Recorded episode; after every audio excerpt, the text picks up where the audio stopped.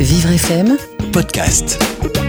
Bonjour et bienvenue en direct sur Vivre FM comme tous les jours euh, de la semaine en tout cas euh, pour une émission préparée par l'ensemble de la rédaction et tout particulièrement aujourd'hui Lila Ganem, Carole Clémence et Antoine Bali. Et nous sommes avec vous, Thierry Derouet, le rédacteur en chef de la station, pour parler aujourd'hui du fameux déconfinement. C'est le jour J et, essayer de, de, voir euh, quel est le mode d'emploi de ce déconfinement. Bonjour Frédéric. Oui, euh, le mode d'emploi du déconfinement. Alors c'est vrai que c'est le jour que l'on attendait tous depuis euh, impatiemment huit semaines d'un confinement bien contraint. Euh, et donc, on a appris à vivre petit à petit avec ce Covid-19. Alors, ce midi, on va passer donc en revue une partie des dispositifs mis en place pour ce fameux jour J, qui est un jour qui est à la fois et attendu et redouté hein, d'un déconfinement sous haute contrainte. Hein. Sommes-nous prêts avec ces tests de dépistage, nos restrictions de déplacement vont-elles vont être à la hauteur, ces zones délimitées par département, qu'est-ce que ça veut dire, euh, qu'en est-il de nos transports en commun, notre alimentation en masque et nos brigades de traçage euh, vont-elles être là à temps euh, pour justement aider notre activité à repartir, parce qu'il faut quand même rappeler que cette activité qui est plongée euh, dans une incertitude, d'une violence, hein, euh, d'une crise économique dont on a du mal à imaginer l'ampleur. Et pour l'heure, bah, écoutez, euh, on va essayer de voir comment on gère cette crise sanitaire au mieux. En tout cas, c'est là l'objectif qu'on s'est fixé avec cette émission. Oui, et de voir si ce déconfinement ne tourne pas, ne risque pas de tourner en déconfiture si on le, si on pratique mal. On verra avec plusieurs invités en direct ce matin. Claude Maluret, sénateur de l'Allier, médecin épidémiologiste. Christophe Guillotot, qui est le président du département du Rhône, qui sera avec nous pour parler de ces fameuses zones. Didier Benchetrit, qui est médecin et qui était également le président du directoire des laboratoires Barla à Marseille. Philippe Ullmann, le directeur de la caisse primaire d'assurance maladie de la Marne, pour parler de ces fameuses brigades. Et puis, nous aurons le témoignage euh, quasiment exclusif parce qu'il veut témoigner en anonyme d'un conducteur de bus de la RATP euh, à Paris qui, euh, justement, viendra de, finir son, service. Il sera avec nous en fin d'émission. Puis on retrouvera également la chronique de Magali Rochereau entre soi, et puis évidemment Billy Ferrante et les vertus de la petite reine. Voilà, tout de suite, c'est l'heure de la revue de presse de Gladys. Bonjour Gladys. Bonjour. Alors, 55 jours de confinement et enfin la libération, oui, mais avec prudence. Hein. Les titres de, une de presse euh, le rappellent bien aujourd'hui. Et oui, les échos évoquent une nouvelle ère dans le dossier. On parle du jour d'après. Le républicain Laurent se la joue titre de film avec le premier jour du reste de nos vies. Le progrès se soulage d'être enfin libre ou presque. La prudence est de mise pour l'Alsace. C'est une nouvelle vie qui commence pour l'Est républicain, tandis que Sud-Ouest se demande si l'on est prêt. Le télégramme va même plus loin et parle d'une liberté conditionnelle. Libération titre Retour à la normale. En un seul mot, pour un déconfinement qui donne la peur au ventre à Macron, écrit l'Obs. Tout un florilège de titres qui reflètent l'état d'esprit du pays aujourd'hui. Un vent de libération souffle sur l'Hexagone. Libéré, oui, mais pas délivré. Et méfiant sur l'avenir d'une nouvelle période dont on ne connaît pas l'issue. Un état d'urgence sanitaire qui n'est pas encore promulgué, comme le rappelle le Figaro ce matin, à l'heure d'un déconfinement pas très synchro. Dans le monde où on nous fait part de l'inquiétude de quatre mères qui craignent une nouvelle vague avec l'arrivée du déconfinement, peur pour les enfants et les seniors, les seniors, pardon, dit l'un d'eux. Pourtant, en ce jour, le bilan n'a jamais été aussi faible que depuis le début du confinement, nous dit-on dans l'Obs, avec 70 nouveaux morts du coronavirus en France. Le Parisien décide en ce jour J euh, de rendre un hommage aux soignants, anonymes et bénévoles et si la vie redémarre aujourd'hui, c'est grâce à eux, peut-on lire. Et par contre, elle, euh, elle, elle a arrêté d'applaudir ses confrères. Témoignage d'un médecin généraliste dans le point qui s'agace de voir certains collègues s'ériger en héros et entretenir la peur. Et alors, admettons que la vie redémarre, donc les bonnes habitudes aussi. La ligne 13 est déjà bondée à l'heure où l'on se parle, apprend-on dans le Parisien. Information de première nécessité à l'heure où l'on nous assaille de respecter une distanciation sociale et avec des masques, s'il vous plaît. 20 minutes nous parlent de ces bénévoles nantaises, représentantes d'une vingtaine d'associations, qui se sont données comme défi de livrer 15 000 masques en un mois aux plus précaires. Tout s'accélère et l'impopularité du chef de l'État ne fait que croître. Pour Libération, le déconfinement, c'est comme une tempête, une lutte contre le Covid-19 très périlleuse politiquement pour le gouvernement d'Emmanuel Macron, incapable de gérer efficacement la sortie d'un confinement selon des enquêtes d'opinion. Retour au travail ce lundi 11 mai dans un contexte un peu plus particulier. Mediapart nous avertit, l'open space n'a pas dit son dernier mot. Il est un lieu de travail controversé, générateur de stress, mais il va devoir se réinventer sous l'effet de la pandémie, alors que dans le Figaro, on nous fait les louanges du télétravail qui s'annonce perdurer dans le temps. Et sur le chemin de l'école, c'est 50% des enseignants euh, qui sont retournés travailler ce matin selon Jean-Michel Blanquer, rapporte la dépêche. Mais alors, où sont les autres, se demande-t-on? Eh bien, à la maison, ils assurent les cours à distance avec les élèves restés chez eux.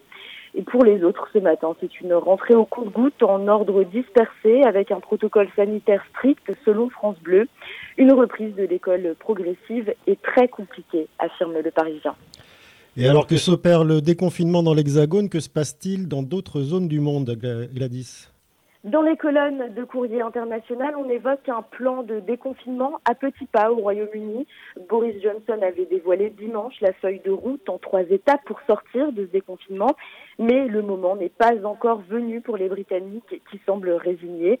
Ni demain ni après-demain, pouvait-on lire dans l'IB mais à culpa de la part euh, de la Chine qui a concédé des lacunes dans son système de santé après des mois passés à vanter sa gestion de la crise sanitaire au monde entier, écrit-on dans Libération.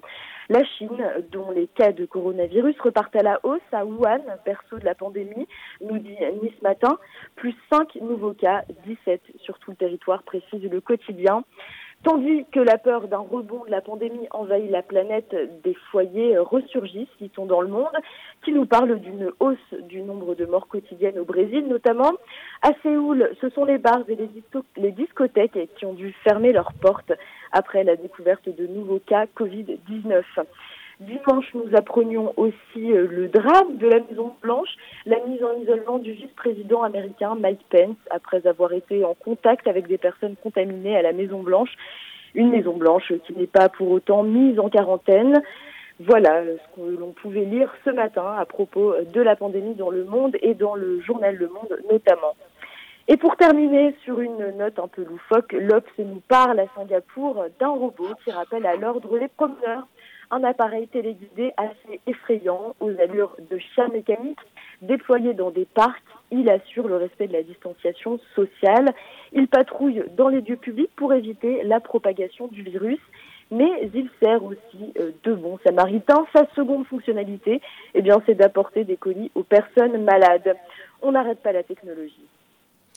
Eh ben, on espère en tout cas que ce chien robot ne nous mordra pas. Merci Gladys. On vous retrouve demain en direct pour la revue de presse. Vous écoutez Continuez à vivre sur Vivre FM. Thierry Derouet, Frédéric Cloteau. Jour J pour le déconfinement progressif, le mode d'emploi de ce déconfinement, on en parle ce matin avec Claude Maluret, sénateur de l'Allier et médecin épidémiologiste. Bonjour. Bonjour. Merci d'être en direct avec nous. Je crois que vous êtes dans votre euh, voiture là actuellement, c'est ce qu'on m'a dit.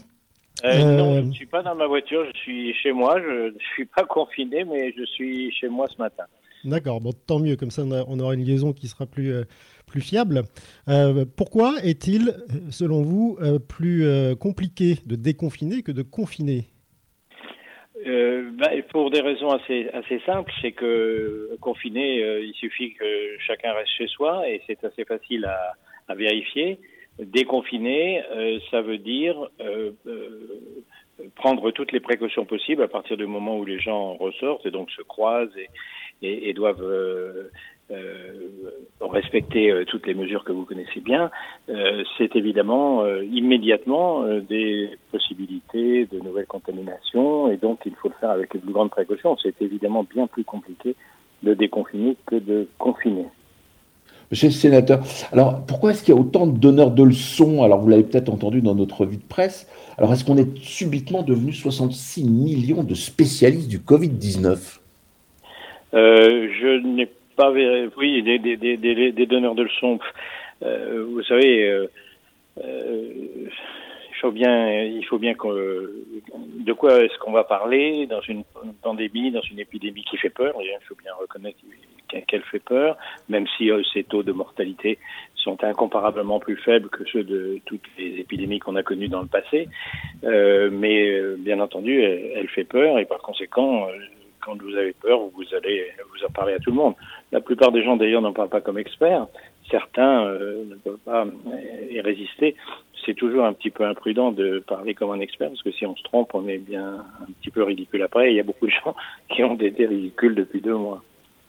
Et Claude Maluret, selon vous, ce qui est mis en place aujourd'hui euh, au compte-goutte, zone par zone, euh, avec les, masques qui arrivent, euh, et puis les tests, hein, dont on espère qu'ils vont être généralisés, est-ce que ça suffit pour éviter cette fameuse deuxième vague que tout le monde craint?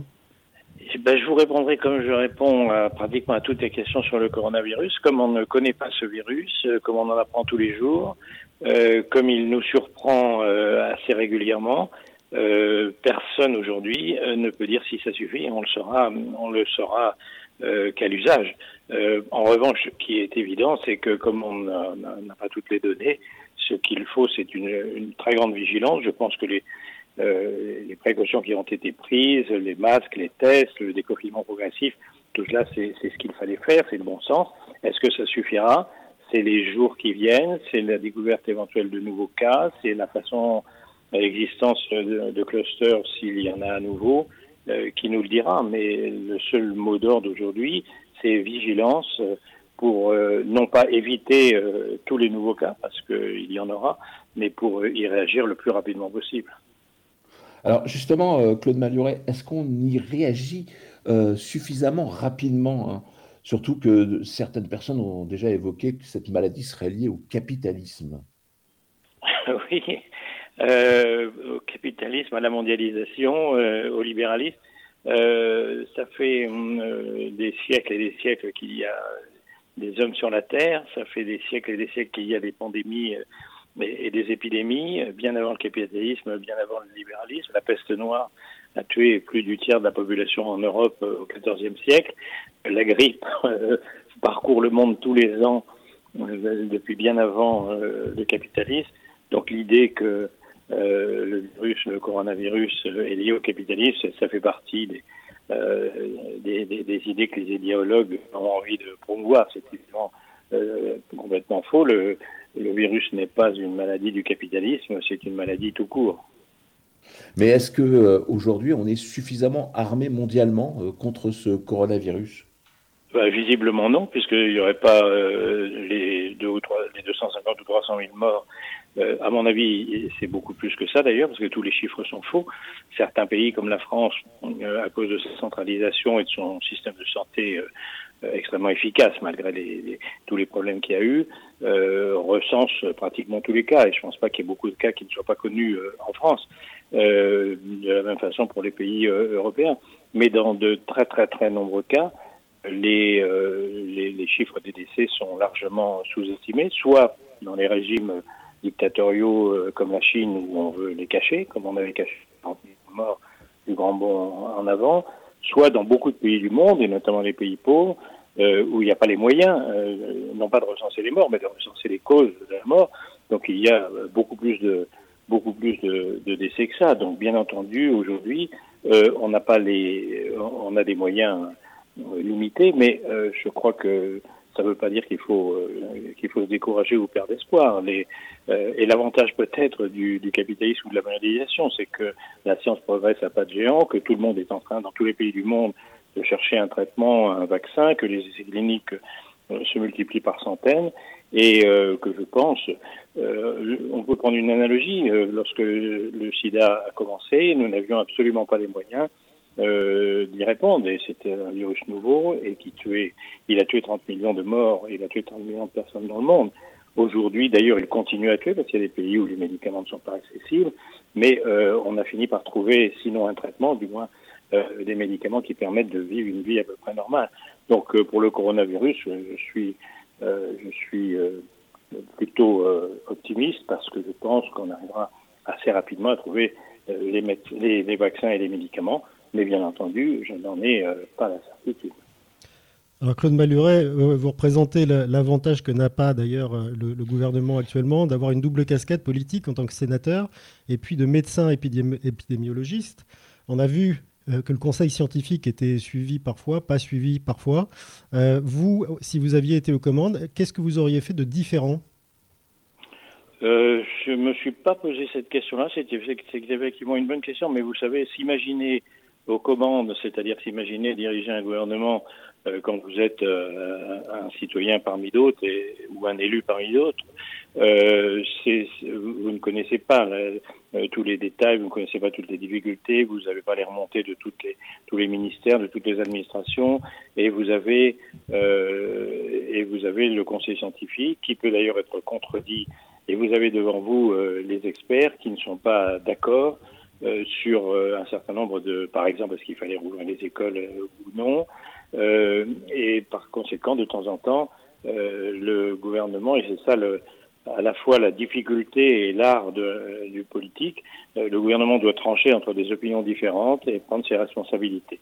Et bien entendu, de temps en temps, il ne peut pas avoir raison à 100% et de temps en temps, il se trompe c'est euh, toute la difficulté euh, du politique. C'est la raison pour laquelle on voit bien d'ailleurs le président de la République a admis lui-même qu'il y avait eu des euh, qu'il y avait eu des erreurs, etc. Mais je pense si on compare aux, autres pays, aux pays voisins, je pense qu'en définitive, il faut tout de même pas accabler le, gouvernement et que ce gouvernement et son premier ministre sont sur le pont depuis le début de la crise, travaillent avec la, la, meilleure, comment dire, avec beaucoup de, ténacité et, le président de la République aussi.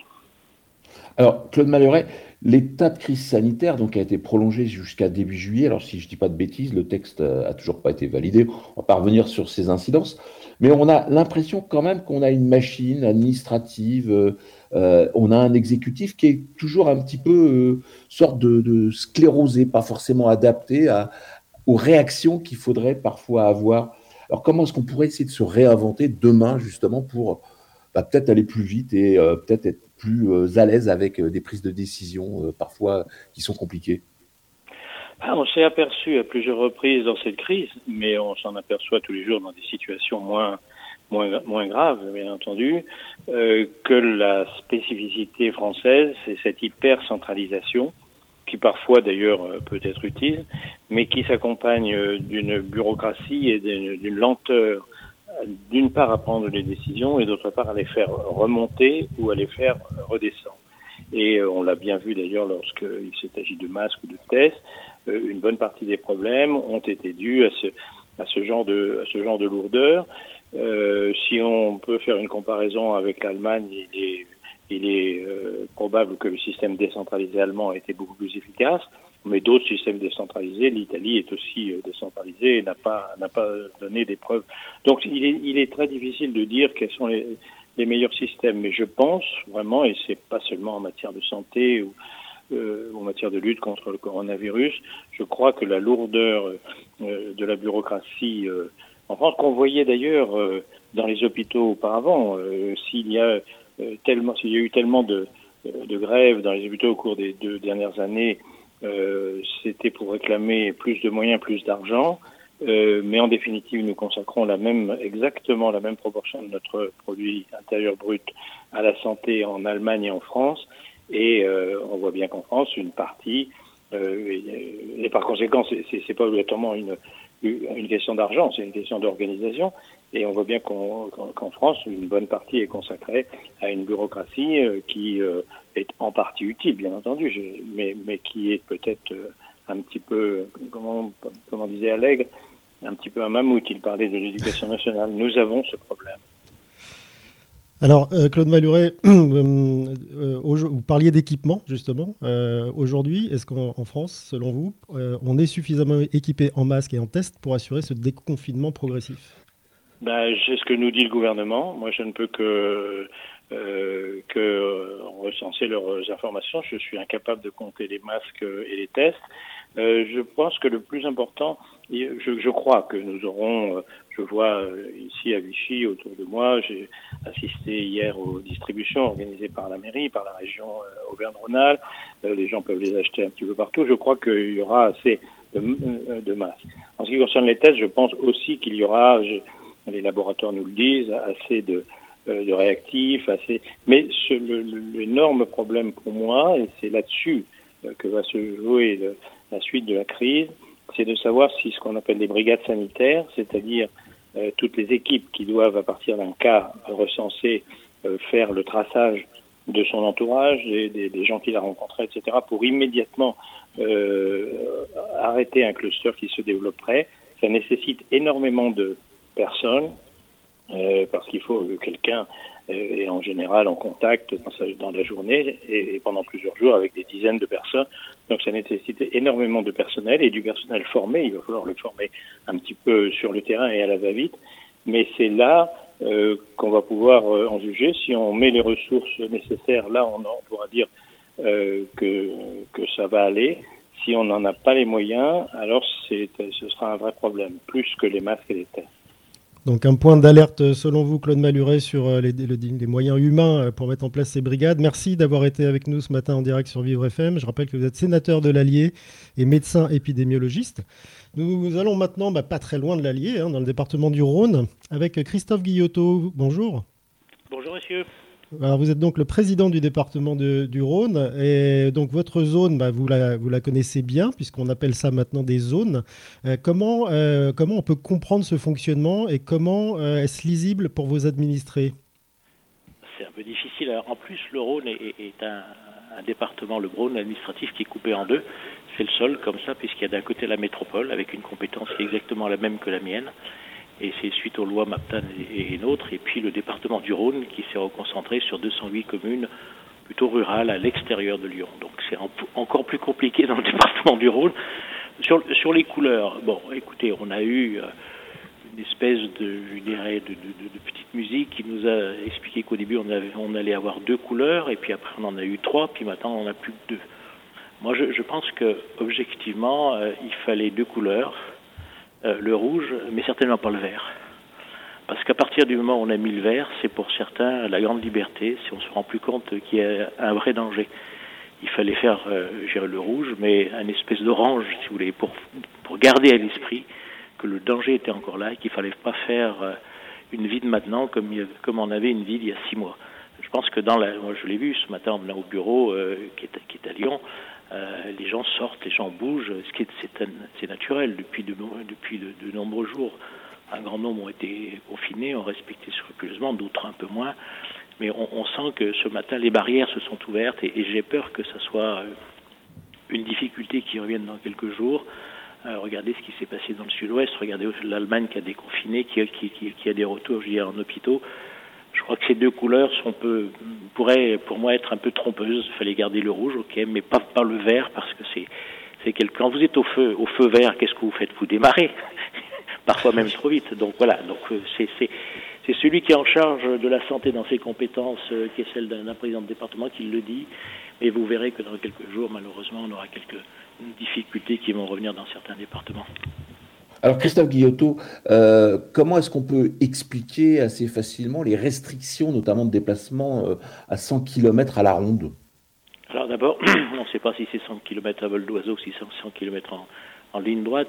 J'imagine que, dans le bon sens que certains ont, pondu cette, note ou cette, directive, ou cette ordonnance plutôt, je crois, euh, c'était de, limiter les, des déplacements peut-être à un ou deux départements. Euh, voilà, je crois que ça ne faut pas qu'il y ait une grande circulation, euh, je dirais, euh, interrégion, traversée de France de part en part. Bon, je, je pense que ça, c'est une, une décision qui me relève, je dirais, d'une, relative sagesse. Y a, ce, qui, ce qui montre bien que cette couleur verte, elle a quand même aussi ses freins.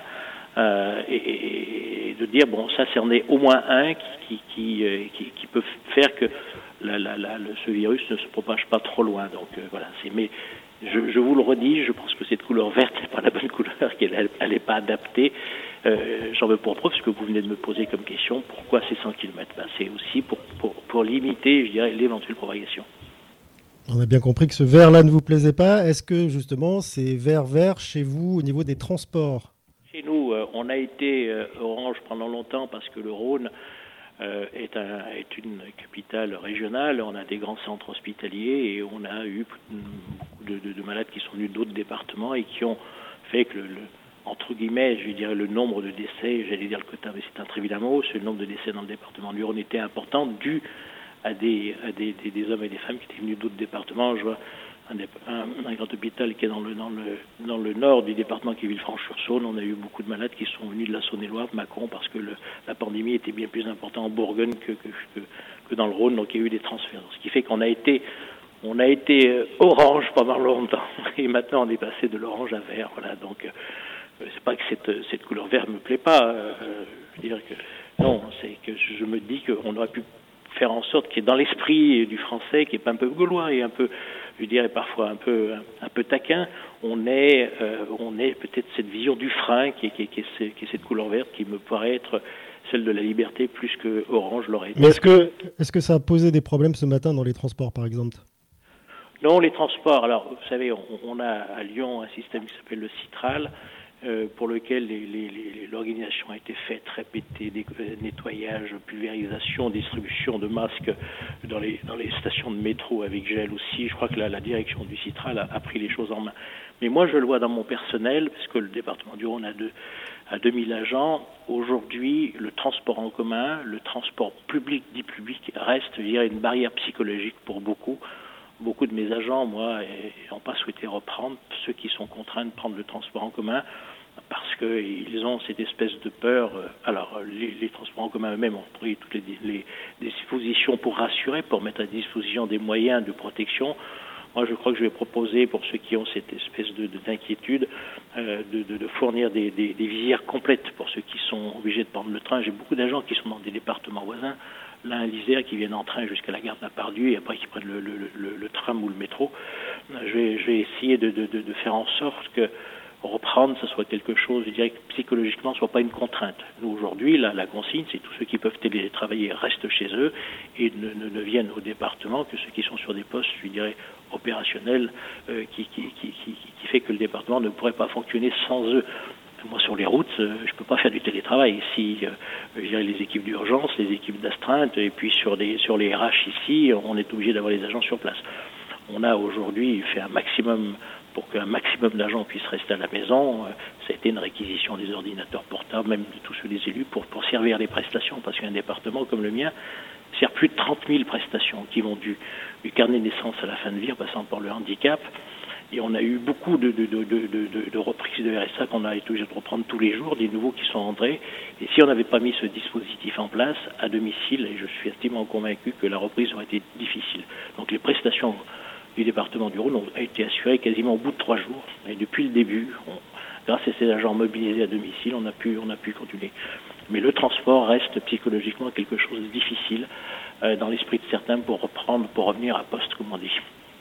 Alors Christophe Guillotot, il y a un truc que beaucoup de Français n'ont pas compris, c'est pourquoi on utilise les départements.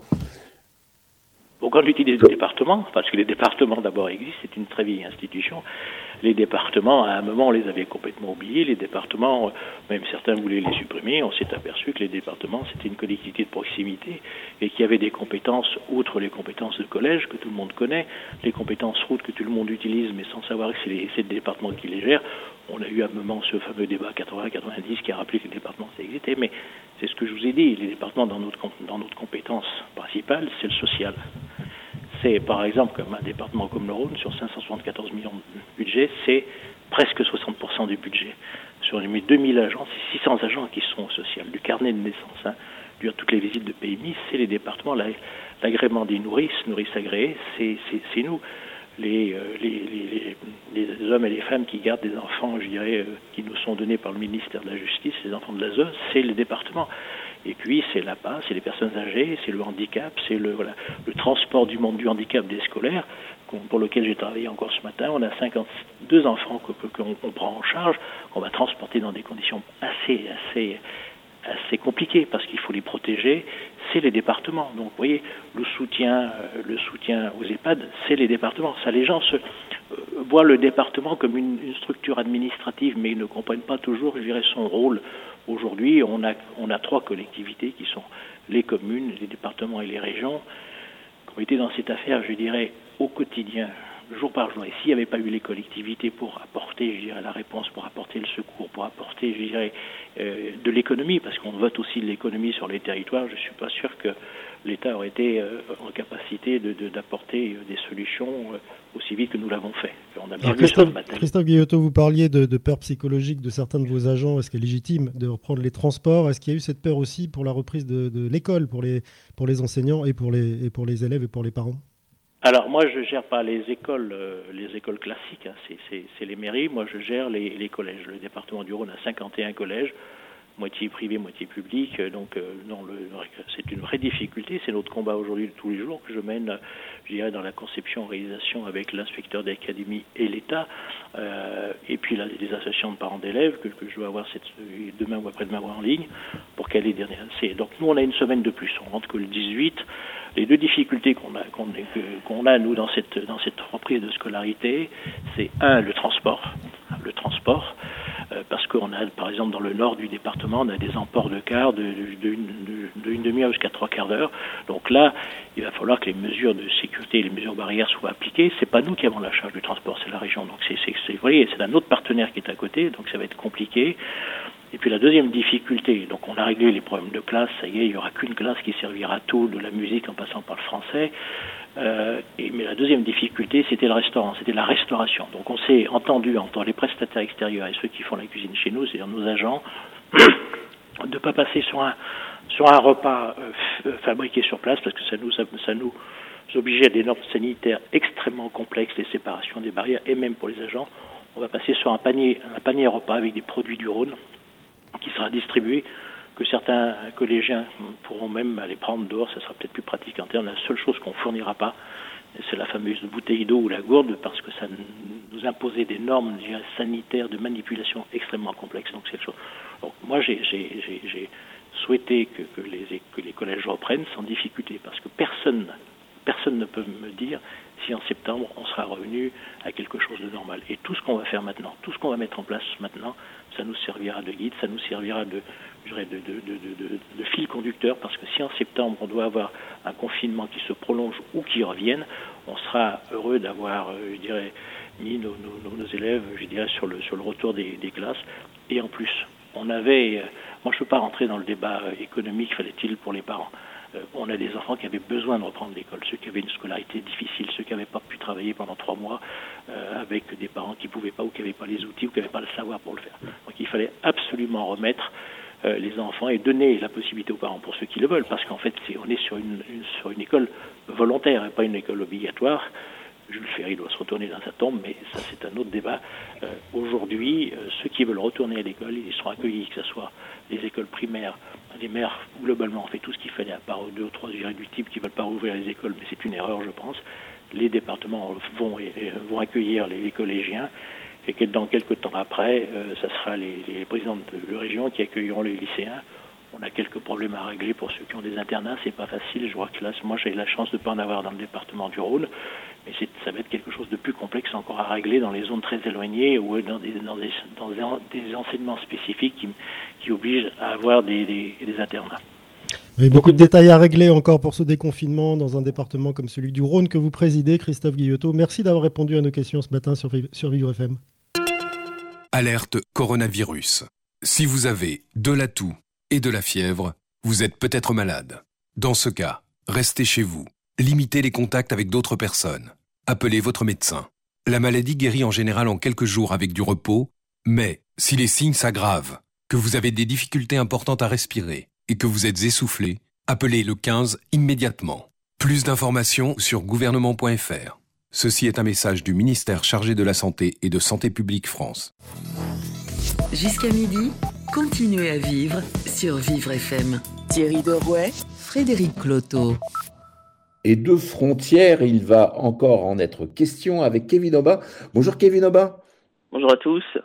Alors, comme tous les jours, vous, vous n'avez pas de frontières puisque vous, vous chassez toutes les bonnes initiatives sur les réseaux sociaux et vous commencez par celle du Canada. Totalement. Sur Twitter, on peut voir des photos de balcons avec des messages colorés en on vous aime, l'amour est contagieux. Voici quelques phrases qu'on peut lire sur les façades des immeubles et ça se passe dans la ville de Montréal. Des messages adressés au personnel soignant, histoire de les soutenir et de leur exprimer une reconnaissance. Et c'est la créatrice Patty Van Roostin qui est à l'initiative de ce projet d'écho de la ville. Elle a pour habitude d'utiliser l'espace public pour exprimer son talent. Stokalis. Alors en France, un homme photographie sa voisine depuis le début du confinement. C'est cela, fenêtre sur confinement, c'est le nom qu'il donne au cliché. Chaque jour, Valentin Curté, c'est son nom, euh, prend des photos euh, à sa voisine. La jeune femme reste à sa fenêtre, confinement oblige, pour poser devant l'appareil photo. Audrey, c'est son nom, change de look pour chaque cliché, des clichés les plus farfelus, les uns après les autres, une idée qui séduit les internautes sur Instagram, puisque la voisine a même atteint les 300 000 abonnés en un temps record. Oui, ben moi, si je fais ça, je suis mort. Alors, toujours en France, sur Facebook, deux hommes ont eu la merveilleuse idée de se déguiser pour passer inaperçus sur une plage totalement une scène assez rocambolesque qui s'est produite dans la région du Var. Deux quinquagénaires qui ont décidé de se déguiser en bouée, en bouée flottante, puis ils ont été nager, se baigner tranquillement alors que la plage est fermée au public. Finalement, ils ont été démasqués par la police. L'un d'eux a quand même pu prendre la fuite. Quant à l'autre, il a dû s'acquitter d'une amende de 135 euros, une situation qui a assez amusé hein, les gens sur Facebook. Ouais, et d'autant plus que les bouées en ce moment, elles sont assez naturelles. Merci Kevin Aubin. Alors on se retrouve demain. Vous écoutez Continuez à vivre sur Vivre FM. Thierry Derouet, Frédéric Cloteau. Qu'est-ce qu'on ne ferait pas pour retourner faire trempette? Euh, Je vous rappelle que vous pourrez retrouver l'intégralité de cette émission en podcast sur vivrefm.com et également sur notre page Facebook Vivre FM. Parlons du déconfinement, le mode d'emploi du déconfinement, et nous en parlons avec Didier Benchetrit. Bonjour. Oui, bonjour. Merci d'être en direct avec nous ce matin. Vous êtes médecin, vous êtes également président du directoire des laboratoires Barla. Les laboratoires sont en frontal aujourd'hui sur la question des tests. Alors aujourd'hui, si je veux euh, me faire tester, est-ce que c'est possible et comment? Alors c'est assez simple aujourd'hui. Bon, vous avez euh, quand même sur Santé publique euh, France pas mal d'informations qui ont été diffusées et puis sur les sites internet des laboratoires. Globalement, si vous êtes symptomatique, le grand changement aujourd'hui, c'est que quelle que soit votre catégorie euh, professionnelle, euh, non seulement vous avez le droit, mais vous devez vous faire euh, dépister en PCR de façon à voir si vous avez le virus présent au niveau du nasopharynx et si vous êtes potentiellement contagieux. et ça, c'est pris en charge à 100% par la sécurité sociale. Alors Didier là, vous venez de nous parler latin. PCR, ça veut dire quoi? PCR, c'est une technique, euh, en anglais c'est polymérase chain reaction, mais en fait c'est une technique qui amplifie euh, la présence euh, d'une partie du génome du virus, en gros à 2 puissance 40. donc vous imaginez ce que ça représente, et c'est ce qui permet justement de pouvoir trouver des quantités infimes de virus dans, le nasopharynx. Et est-ce que vous avez suffisamment doté en équipement pour effectuer ces tests aujourd'hui? Alors en fait, nous, on l'était déjà avant, puisqu'on on est un labo spécialisé euh, loco-régional hein, euh, à Nice, et euh, on fait déjà de la PCR euh, sur plein d'autres virus ou bactéries, et donc on n'a pas eu besoin de s'équiper particulièrement. Ceux qui ont eu besoin de s'équiper, par contre, sont livrés depuis la semaine dernière ou la semaine d'avant de leur commande passée en début de période de confinement alors Didier Benchetrit, qu'est-ce qui se passe quand quelqu'un est confirmé Covid-19 et qui sort de votre laboratoire? Alors, ce qui se passe, c'est qu'il euh, va rentrer dans un process de prise en charge avec, euh, euh, d'une part, une, une, étude qui est faite sur les personnes contacts, euh, et, euh, où il y a des définitions bien claires au niveau des personnes contacts, hein, euh, qui permettent du coup d'essayer de, trouver toutes les autres personnes qui ont été contaminées et faire en sorte qu'elles soient mises à l'écart pour éviter un redébut de, de vaguelette qui deviendra une vague ou un tsunami, ce qu'on n'espère pas. Alors, ce que vous appelez des zones contacts, vous pouvez mieux le définir Comment est-ce qu'on peut retrouver de proche en proche justement les personnes avec qui on aura été en relation? Alors par, par l'interrogatoire d'une part de la personne hein, qui sait ce qu'elle a fait les derniers temps, d'autant plus que on va peut-être revenir en premier sur la définition de quelqu'un qui est contact. Euh, une personne qui est euh, contact, c'est quelqu'un qui euh, a été en relation avec donc cette personne qui est Covid-19 plus pendant un certain temps. Alors soit pendant une dizaine de minutes sans aucune protection en face à face, soit une demi-heure sans aucune protection dans la même pièce, soit qui vit avec la personne euh, dans le même appartement, euh, et, on sait bien que là, il euh, y, a quand même plus de risques. Voilà, en, gros, c'est ça. C'est pas quelqu'un que vous avez croisé dans la rue, euh, euh, comme ça, qui était sur le, le, trottoir et que vous avez croisé en, en, deux secondes, quoi. C'est pas comme ça que ça se passe, quoi. Alors, Didier Benchetrit, dans votre laboratoire, quelle courbe de fréquentation avez-vous pu observer? Est-ce qu'il y a plus de monde maintenant qu'avant ou est-ce que c'est l'inverse? Alors, je pense qu'aujourd'hui, on n'a pas de chance, qui c'est très très mauvais à Nice. Euh, et donc, du coup, euh, bah, euh, la fréquentation est plutôt pas élevée, mais euh, je dirais que euh, je pense que c'est pas maintenant qu'on va avoir une fréquentation élevée. Je pense que euh, il faut attendre encore quelques jours, que puisqu'en fait la, demande se fait sur prescription. Il faut que les gens aient des symptômes. On en avait déjà quasiment plus dans la région, donc euh, euh, de, de, personnes avec des symptômes. Donc il faut attendre qu'il y ait des gens qui se contaminent, ce qu'on n'espère pas. Que derrière ils aillent voir leur médecin, qu'ils aient des signes cliniques, qu'ils aillent voir leur médecin, que le médecin prescrive. Je pense qu'on aura euh, un, un, une petite augmentation des, des, des demandes euh, d'ici la fin de la semaine ou euh, plutôt la semaine prochaine. Alors Didier Benchetrit, ce, ce besoin de, se faire tester, d'après vous, à quel moment euh, est-ce qu'on doit le ressentir? Est-ce que c'est euh, on dit on parle de, symptomatique, c'est-à-dire d'avoir le sentiment d'être atteint par cette euh, par ce Covid, ou est-ce que c'est quand même impérieusement nécessaire de savoir si on a été atteint ou pas tout court?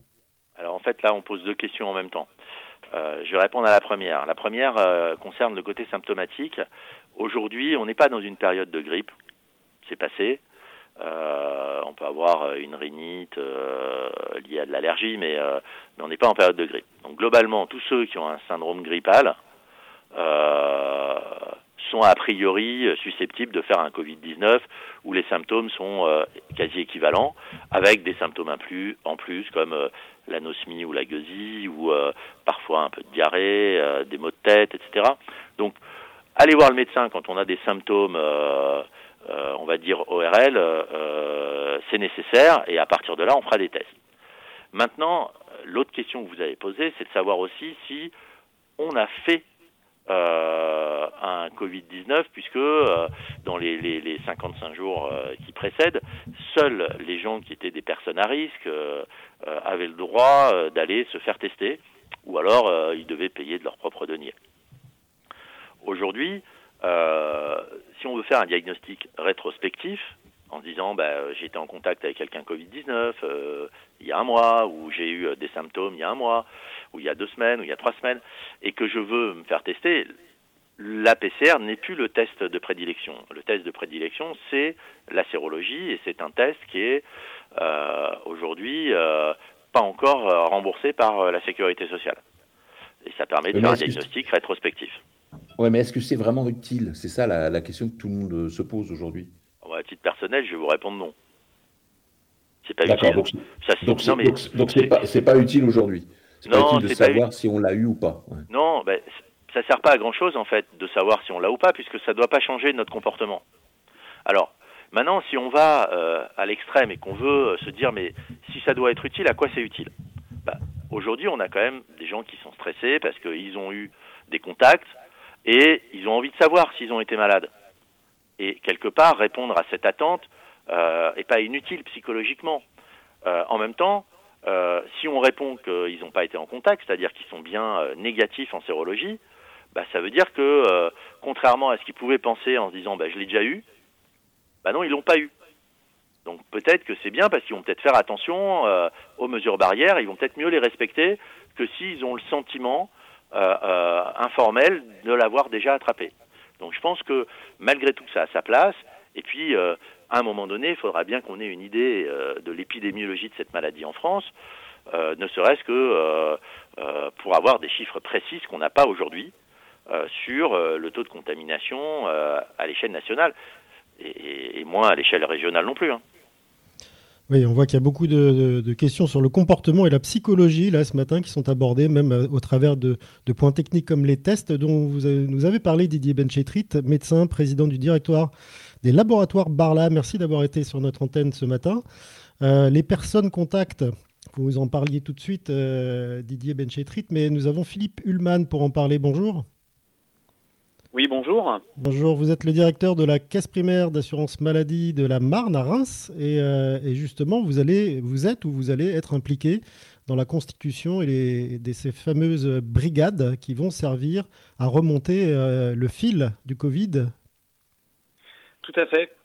Donc euh, nous n'attendons plus que la promulgation de la loi d'urgence sanitaire qui est actuellement examinée par le Conseil constitutionnel, mais normalement, si passe bien à partir de demain, euh, l'ensemble des caisses primaires d'assurance maladie euh, du territoire vont être impliquées dans euh, ce dispositif qui a été intitulé Contact Tracing, qui vise effectivement, une fois que les médecins généralistes ou les établissements de santé auront identifié un patient qui qui a un Covid-19 positif à la suite d'un test PCR dont vous venez de parler, nos personnels de l'assurance maladie euh, seront chargés euh, de contacter cette personne qui a été infectée par le Covid-19 pour échanger avec elle, pour identifier toutes les personnes qu'elle a pu croiser au cours des 48 heures précédant les premiers symptômes et qui peuvent être considérés comme des, des, cas contacts, comme cela vient d'être expliqué par le biologiste que vous avez eu au téléphone. Alors Philippe Hullman, on a entendu beaucoup de choses à propos des données collectées, de leur sensibilité, et même on l'a vu sur les jours passés, euh, l'histoire de l'application qu'on n'a toujours pas été en capacité de sortir. Pourquoi est-ce que c'est si sensible euh, de collecter de la donnée sur euh, savoir qui a été ou non atteint par le Covid-19 Alors, pour, pour, être très honnête avec vous, pour nous, côté assurance maladie, c'est un débat, je dirais, un petit peu surréaliste. Euh, parce que le, le, directeur général de la CNAM euh, rappelle depuis euh, plusieurs jours dans les différents médias dans lesquels il intervient que le personnel de l'assurance maladie est, est, soumis au secret professionnel et que depuis maintenant 75 ans, l'assurance maladie collecte des données de santé, les utilise au quotidien en lien avec les médecins et les patients, les déclarations de personnes qui sont en affection longue durée, euh, les euh, différents types de euh, d'informations que dispose l'assurance maladie et depuis 75 ans, personne ne s'est jamais posé la question de savoir est-ce que c'était un problème que l'assurance maladie dispose de données de santé.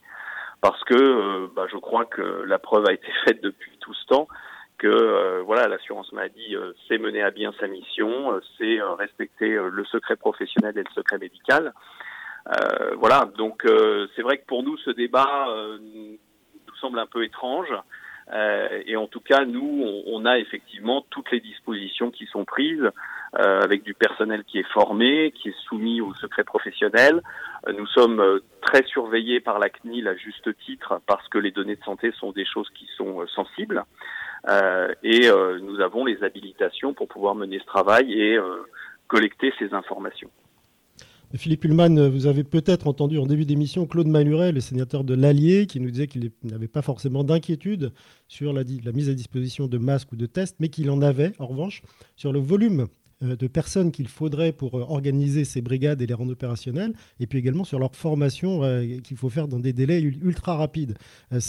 Comment vous faites pour gérer cette situation? C'est-à-dire un besoin de recrutement important et un besoin de formation immédiat alors en fait, ce qui se passe, c'est que euh, donc le dispositif euh, a été anticipé euh, côté assurance maladie dès lors que au niveau du, du gouvernement, du ministère de la santé et de la caisse nationale, on, on s'est organisé pour pouvoir préparer cette sortie du confinement. Et donc nous travaillons depuis 15 jours dans l'ensemble des caisses primaires à constituer ces équipes.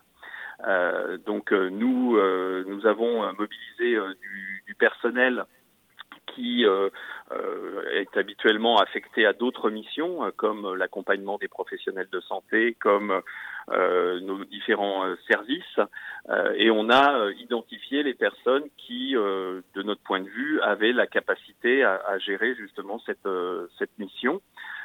pour vous donner un ordre de grandeur, la l'assurance maladie sur l'ensemble de son réseau a mobilisé environ 6000 personnes, euh, ce qui euh, représente un peu moins de, de 10% des effectifs totaux de l'assurance maladie.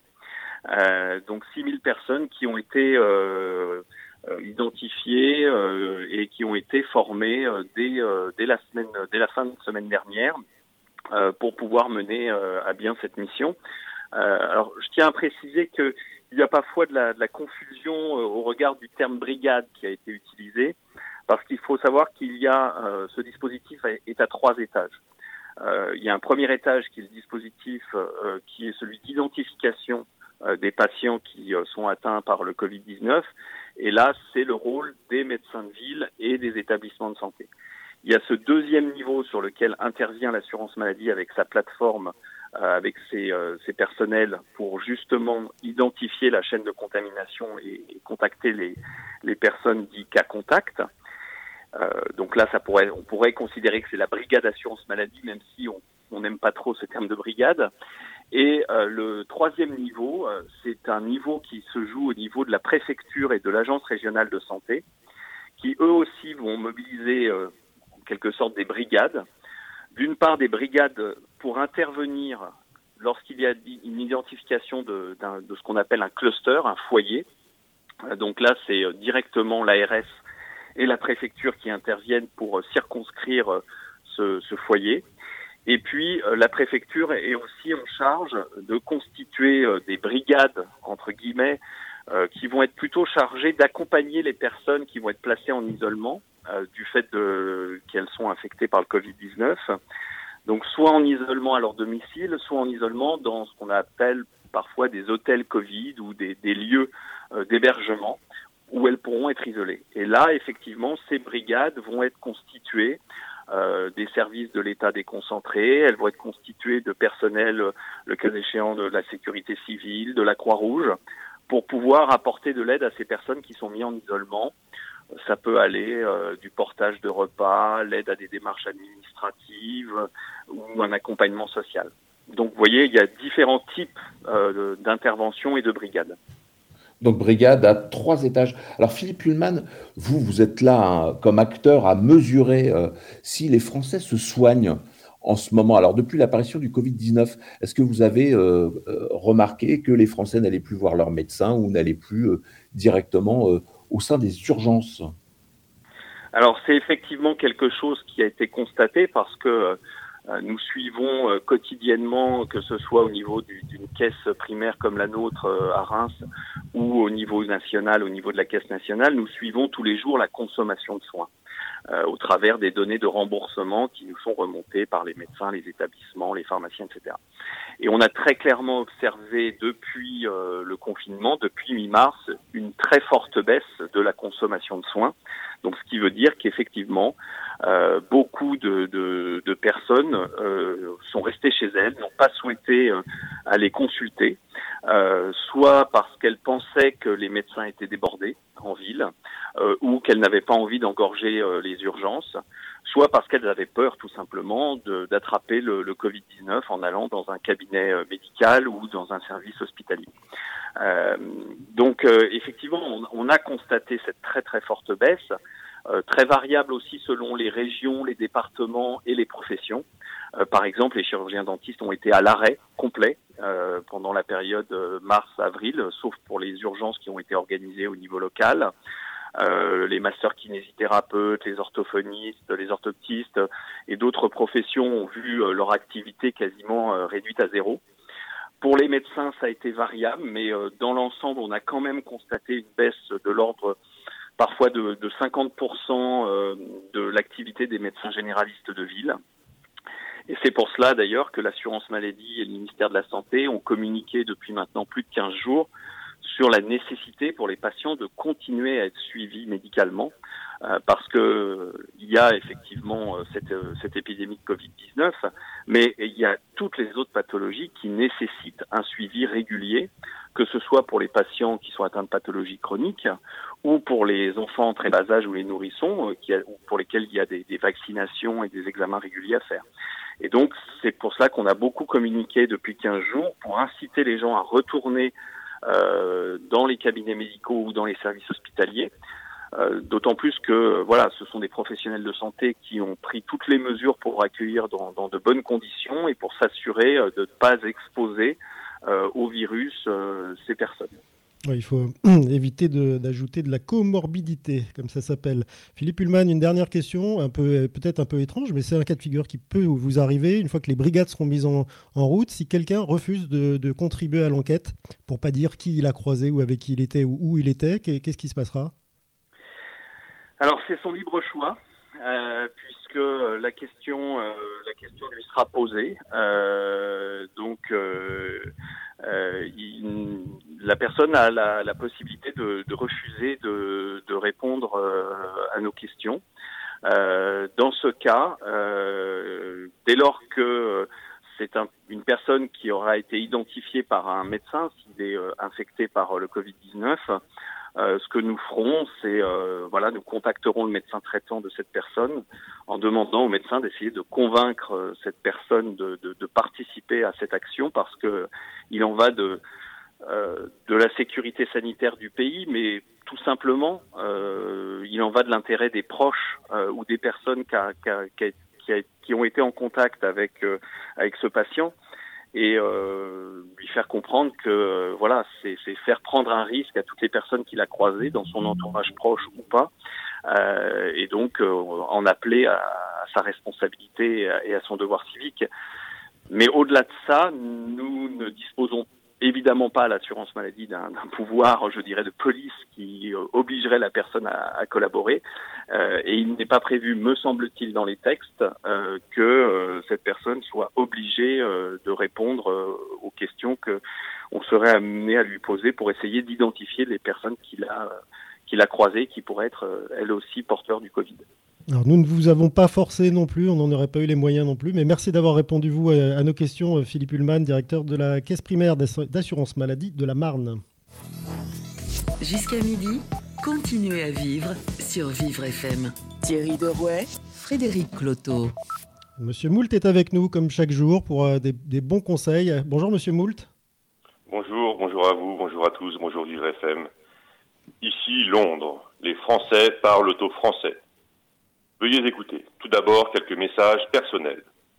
Les sanglots longs des violons de l'automne, je répète, les sanglots longs des violons de l'automne blessent mon cœur d'une langueur monotone. Je répète, blessent mon cœur d'une langueur monotone. Et oui, ces quelques vers n'annoncent pas le jour J du débarquement, mais le jour J du déconfinement. Ça y est, nous ne sommes pas vraiment délivrés, mais un peu libérés. Délivrés, libérés Libéré Délivré Bon alors, le programme d'aujourd'hui de Monsieur Moult. Alors, j'hésite entre la région PACA, la Bourgogne, la Normandie ou peut-être Dunkerque. Bah oui, le gouvernement s'est planté, la loi d'état d'urgence sanitaire n'a pas été promulguée à temps. Soin, soin, soin, soin. Donc aujourd'hui, c'est un peu y à la partie. On peut se balader juridiquement à plus de 100 km ce premier jour de déconfinement. Et puis l'attestation de sortie hein, n'est pas obligatoire, évidemment, dans les transports tant que c'est pas passé. Donc voilà, Monsieur Moult a vraiment l'impression d'être dans une grosse, grosse, grosse, grande vadrouille. Hein. Bon, heureusement, sur Vivre FM, je suis là et Monsieur Moult est là pour donner toujours des, des bons conseils et pour rester positif. Et donc l'initiative du jour s'adresse aujourd'hui aux personnes qui ne sont plus si jeunes, mais quand même pas si vieux.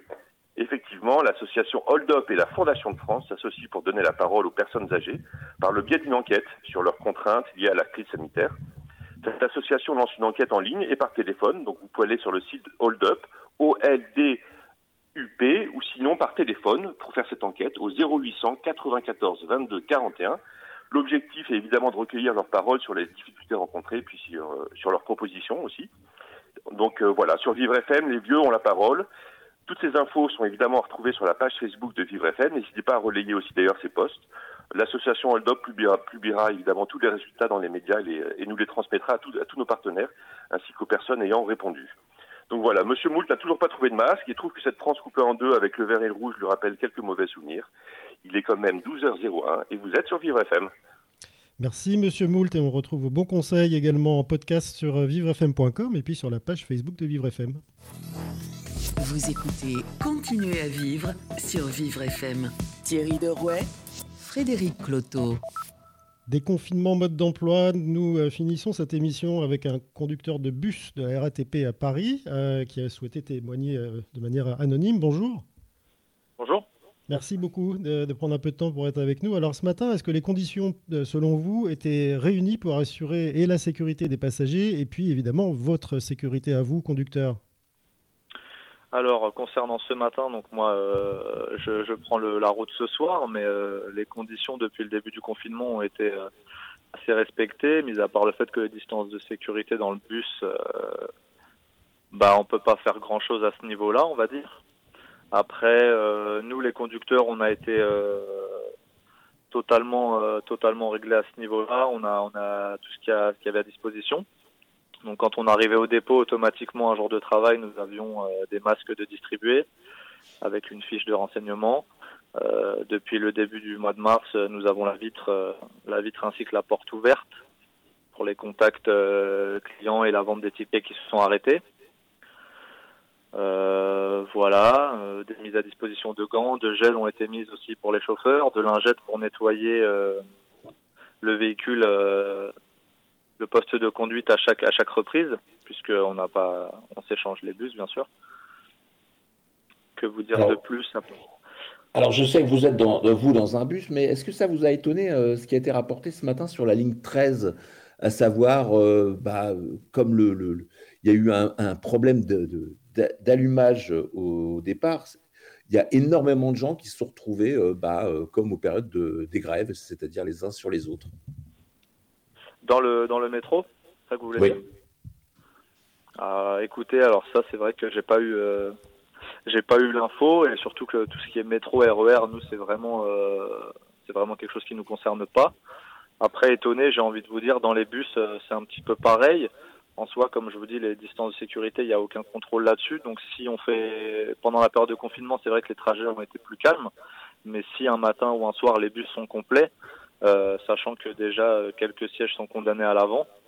Vous avez dû voir ça dans tous les bus de, l'île de France. Les, rubans ont été mis pour condamner l'avant. Donc si les bus sont complets, c'est vrai que les gens, les gens sont assez, euh, assez serrés à l'intérieur.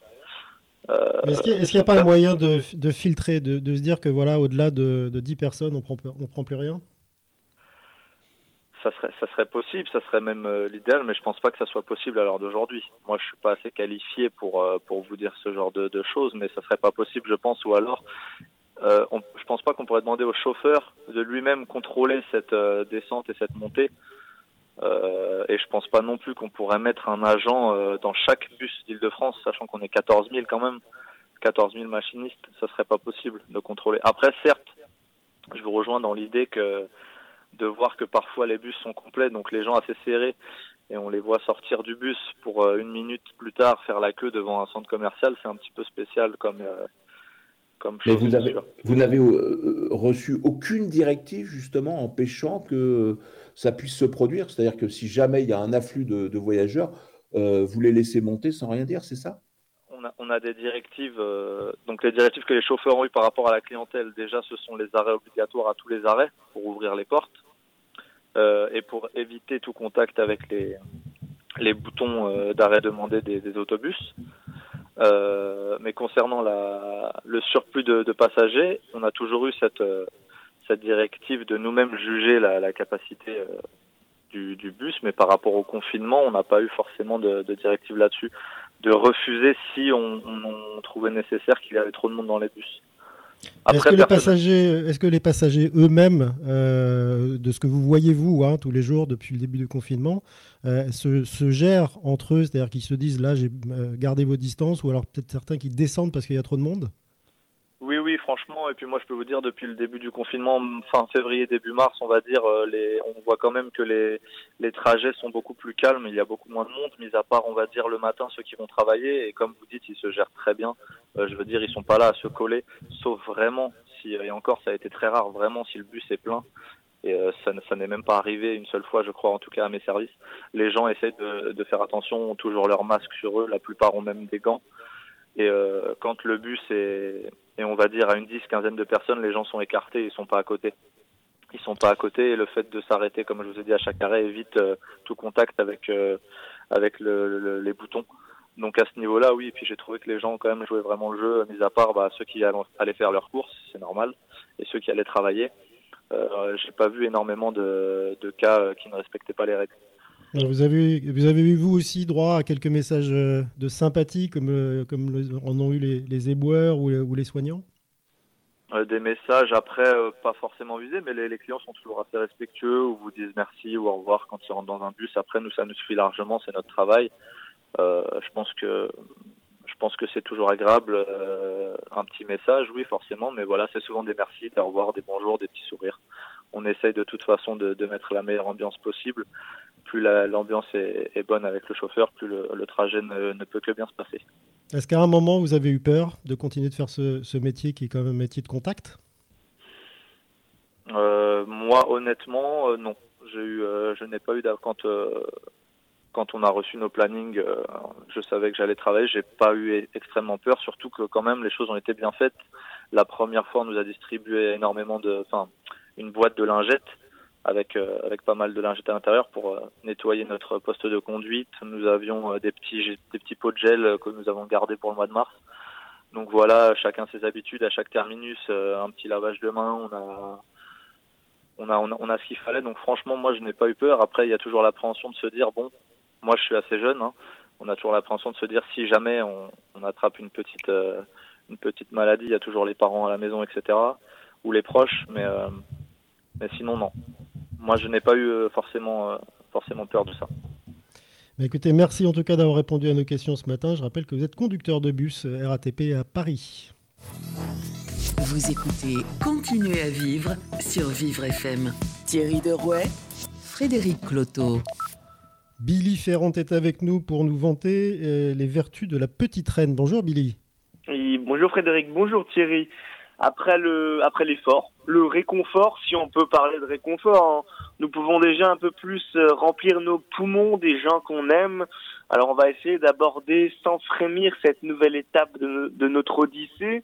Et si cette mésaventure est loin d'être à l'eau de rose, la rosée des matins à venir est toujours parsemée de dangers. Comme dirait la Martine, un seul cas de coronavirus et tout est dépeuplé. Je suis persuadé que vous avez déjà entendu cette phrase reformulée. Il a fallu désinstaller et réinstaller la version 2020 car l'antivirus de l'année n'a pas été efficace du tout. Mais en ce jour mémorable, il n'est pas rare de constater que les premiers à se plaindre du confinement sont les derniers à vouloir revenir à la normale. Esselés et nostalgiques, beaucoup se rendent compte qu'ils n'étaient pas si mal lotis à se la jouer, petite fée du logis, dans leur petit cocon sympathique. Mais si une bonne partie a pu s'économiser, il va falloir mettre les bouchées doubles lors de l'inauguration du déconfinement. Le quotidien embourbé du sédentaire laisse place à une routine athlétique. Après l'apathie collective, place à l'énergie productive. Actif, frais, mobile, enfourchons tous nos vélos à vitesse turbo booster et laissons de côté les rames du métro pour les dégarnir comme il le faut. Et même si les plus engraissés d'entre nous afficheront une respiration aussi haletante que pénible, il vaut mieux être à bout de souffle qu'à bout de nerfs. En pédalant à l'air libre au cœur des particules de pollution de la capitale, nous allons enfin prendre le chemin du travail avec autre chose comme arrière-plan qu'un régiment de visages ternes à l'œil fissuré. Empêtrés dans ce courant de gens qui claquent contre les courants d'air des couloirs, de moins en moins de personnes auront des raisons de se faire la guerre. Grâce au vélo, plus besoin d'insulter son voisin pour passer devant lui. Les gros mots se remplaceront par les sonnettes. Les échanges les plus houleux pourront donc se régler à coups de dring dring sans faire trop de dégâts. Les plus caractériels se surprendront même à réapprendre les rudiments de la politesse sur les pistes cyclables goudronnées de stress. Du reste, les fesses confortablement posées sur la selle, nous allons enfin profiter du décor haussmanien bordé de monuments imprégnés d'histoire. Et rien que pour tout ça, l'exploration de cette nouvelle ère a du bon, espérons que la promesse d'un idéal soit plus forte que la déception d'un espoir. paisible, à la fraîche, plus besoin de son attestation à dégainer à tout bout de champ, la voie est libre, enfin presque, on va pouvoir fouler l'herbe menue et y sentir toute sa fraîcheur sous nos pieds nus, mais gare à ne pas marcher sur une épine, car la graine du doute a été plantée. Eh ben, la voie est toute tracée aussi pour vous retrouver demain, Billy Ferrand, avec vos bons mots et ses instants suspendus. Vous écoutez Continuez à vivre sur Vivre FM. Thierry Derouet, Frédéric Cloteau. Entre soi, Magali Rochereau euh, reçoit aujourd'hui euh, Alexia, une auteure engagée dont elle libère la parole. Entre soi, soi, soi, soi. Je m'appelle Alexia Tamessilia, j'ai 32 ans et je suis animatrice des ateliers d'écriture créative et féministe Langue de lutte. Je suis aussi l'autrice de l'essai Vulve, qui a été publié aux éditions Gorge Bleue en octobre 2019. Je suis célibataire, sans enfant. Je suis une euh, nullipare épanouie. Je suis confinée toute seule à Marseille euh, c'est un peu galère euh, ce confinement pour moi parce que j'avais prévu de venir m'installer à Marseille euh, depuis longtemps et mon départ s'est un peu précipité. Je suis arrivée ici début mars et le confinement a commencé avant que j'ai le temps de trouver un logement. Donc là j'ai trouvé une solution provisoire et je sous-loue un appartement disponible jusqu'au 15 mai. Ensuite, euh, aucune idée. Je sais pas où j'irai. Donc je suis euh, sans confinement fixe, mais plutôt pas mal lotie parce que j'aime beaucoup être à Marseille. J'ai peur de plein de trucs. Euh, déjà, j'ai peur de perdre mes proches. J'ai peur qu'ils tombent malades. j'ai peut-être plus plus individuellement, j'ai peur de de perdre les acquis professionnels que j'ai construits jusque là. Donc euh, mes ateliers, la promotion du livre, tout ça est suspendu et j'espère que ce sera pas perdu. Euh, Peut-être d'un point de vue plus collectif, j'ai peur que le monde soit plus comme avant, jamais. Euh, j'ai peur de la mort de la culture et, et du statut d'intermittent. J'ai peur de l'augmentation des violences, des violences conjugales, euh, des inégalités qui vont euh, plutôt avoir tendance à continuer à se creuser, des privilégiés qui seront toujours plus privilégiés. J'ai peur du retour euh, en arrière sur les droits sociaux, de la remise en cause des 35 heures et du travail du dimanche, par exemple. Ça, c'est une peur bien réelle. et puis j'ai peur du recul des combats féministes qui sont pour moi une priorité et me semblent fondamentaux pour construire une meilleure société. Je peux citer Simone Veil qui nous, disait N'oubliez jamais qu'il suffira d'une crise politique, économique ou religieuse pour que les droits des femmes soient remis en question.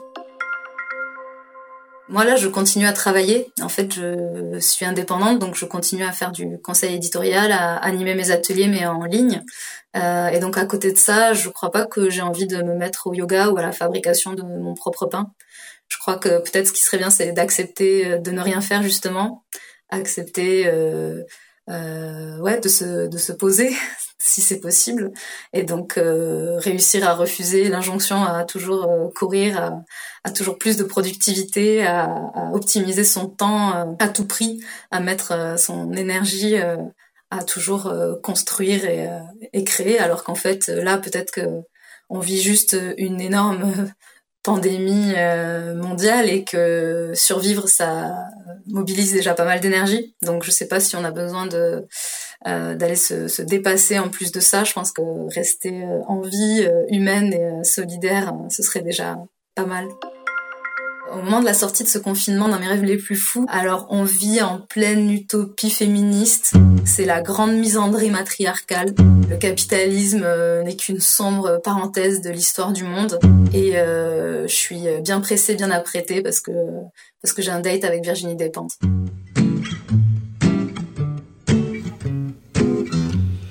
Voilà, témoignage d'Alexia, témoignage incisif et, assez euh, assez clair, ma foi, euh, au micro de Magali Rochereau. Alors, l'étau a à peine commencé à se desserrer hein, depuis ce matin, Thierry Derouet, que déjà bah, la question euh, brûle les lèvres de tout le monde. C'est où et comment allons-nous passer nos vacances d'été? Oui, c'est ça. On ne sait même pas si on va pouvoir sortir à plus de 100 km à la ronde. Ou à vol d'oiseau, hein, comme on l'a rappelé ce matin, qu'on est en train de se poser des questions, euh, bah, c'est un peu normal de savoir ce qu'on va faire cet été. Alors, est-ce qu'on va aller dans les campings? Est-ce qu'on va redécouvrir la France? Est-ce qu'on va pouvoir sortir de notre pays? Bah, Je pense qu'il va falloir qu'on se pose toutes ces questions demain, même si euh, les réponses ne euh, seront pas forcément complètes. Hein. On attend que l'État réponde, mais aussi peut-être il va falloir faire appel au bon sens. Et on verra surtout comment toutes ces structures de tourisme se préparent, à quelle que soit la décision et quand elle interviendra, pour essayer de nous accueillir dans les meilleures conditions possibles euh, très bientôt, parce que c'est l'été, c'est après-demain, comme on dit. Euh, on se retrouve demain donc en direct à 11h pour cette émission spéciale sur le tourisme et les vacances. Euh, d'ici là, bah, vous pouvez vous déconfiner progressivement, mais aussi rester à l'écoute des programmes de Vivre FM. Vivre FM, podcast.